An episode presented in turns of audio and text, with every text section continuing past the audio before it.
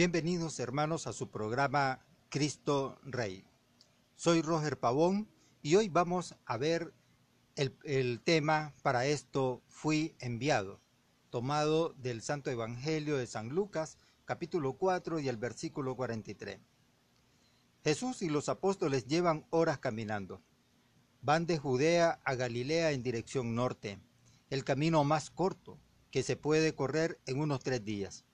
Atraviesa Samaria, cerca del mediodía, llegan a un pueblo llamado Sicar, donde hacen un alto para reponer las fuerzas. Mientras los apóstoles van a comprar alimentos, Jesús se queda descansando junto a un pozo en las afueras del pueblo.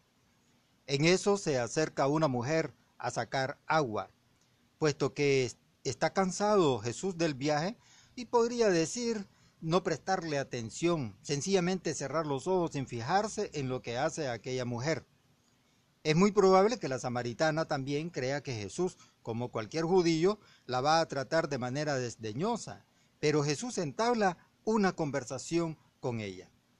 Inicia un, inicia un diálogo valiéndose de una comparación extraída de las tareas diarias de una mujer, o mejor dicho, de la tarea que está a punto de realizar. Ella ha venido a sacar agua y Jesús le habla de un agua de vida y que apagará su sed. La mujer hace varias declaraciones polémicas. Sin embargo, Jesús evita con delicadeza entrar en esas discusiones y sin desviarse del tema, Jesús se centra en a saber de la oración a Dios. Sus palabras tienen repercusión, pues cuando la samaritana les, les cuenta a los hombres del pueblo lo que él había dicho, entonces ellos también llegaron a quererle escuchar. Los apóstoles no mostraron el menor entusiasmo. Les sorprende entrar a Jesús hablando con una samaritana y al parecer no cruzan ni una palabra con ella. Una vez que esta mujer se marcha, los, ellos le ruegan a Jesús que coma de lo que ellos han traído. Pero él les dice, yo tengo alimento para comer del cual ustedes no saben. Pero él les explica, mi alimento es hacer la voluntad del que me envió y terminar su obra. Jesús les enseña que la obra que deben realizar en su vida es más importante, más importante que el alimento físico. En cierta ocasión Jesús les dijo, tengo que declarar las buenas, obras de Dios porque para esto fui enviado. Empezaremos por examinar lo que sentía Jesús por aquella obra. La actitud que mostraba hacia instruir a la gente mediante un gráfico ejemplo, Jesús revela cuánto valoraba la oportunidad de dar a conocer aquella obra de Dios. Todo instructor, cuando ha sido enseñado respecto a la obra de Dios, es semejante a un hombre, un amo de casa, que saca de su tesoro cosas nuevas y viejas. Jesús enseña a la gente la obra del reino de Dios. Estas eran para él un tesoro, las amaba, ansiaba mostrarlas a otros y quería que todo discípulo suyo, como instructor público, sintiera lo mismo que él sentía. Hay buenas razones para amar a todos y cada una de las verdades que aprendemos de Dios.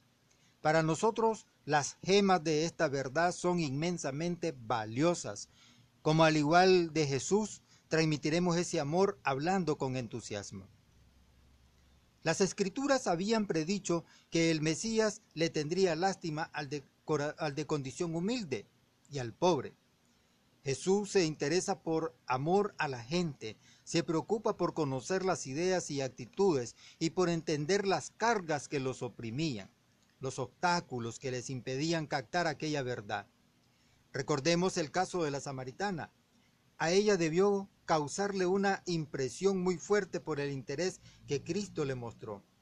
Al ver la capacidad que Jesús tenía para comprender aspectos de su vida personal, no pudo menos que reconocer que era un profeta y se puso a hablar de él en el pueblo. Nosotros, por supuesto, no leemos el corazón, pero sí podemos interesarnos por nuestros propios hermanos. Demostrarles que nos interesamos por sus problemas y necesidades.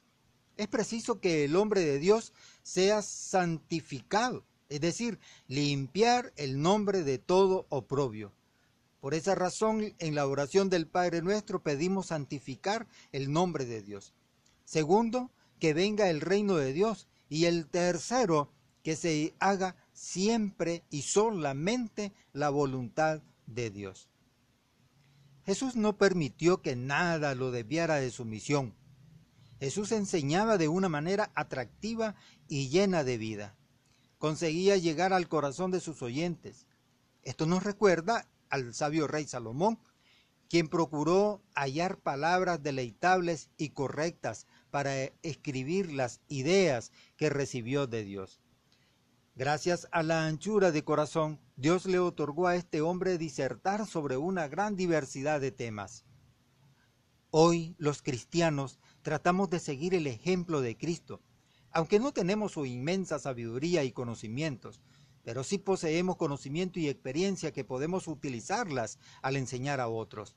También podemos extraer ejemplos o ilustraciones del trabajo cotidiano, el comportamiento de la gente o tal vez los sucesos de actualidad. Jesús consideraba su ministerio como un preciado tesoro. Le daba un inmenso placer enseñar a la gente cómo es en realidad su Padre Celestial. Sin velo de confusiones y doctrinas de hombres, se complacía en ayudarles llevándose el consuelo y el gozo. En primer lugar, Jesús hizo de su ministerio el centro de su vida. En segundo lugar, dio lo mejor de sí en su ministerio, dedicando energías, recorriendo a pie centenares de kilómetros.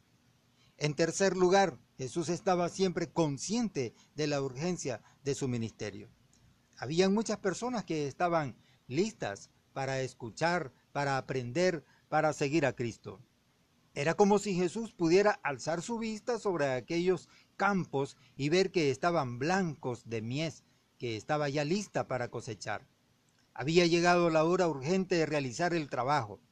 Por eso cuando otras personas trataron de retenerlo, el mismo Jesús les contestó, también a otras ciudades tengo que declarar las buenas nuevas de Dios, porque para esto fui enviado, según Lucas 4:43. Es posible imitar a Jesús, primero haciendo nuestro apostolado el centro de nuestra vida, participando con entusiasmo y con regularidad.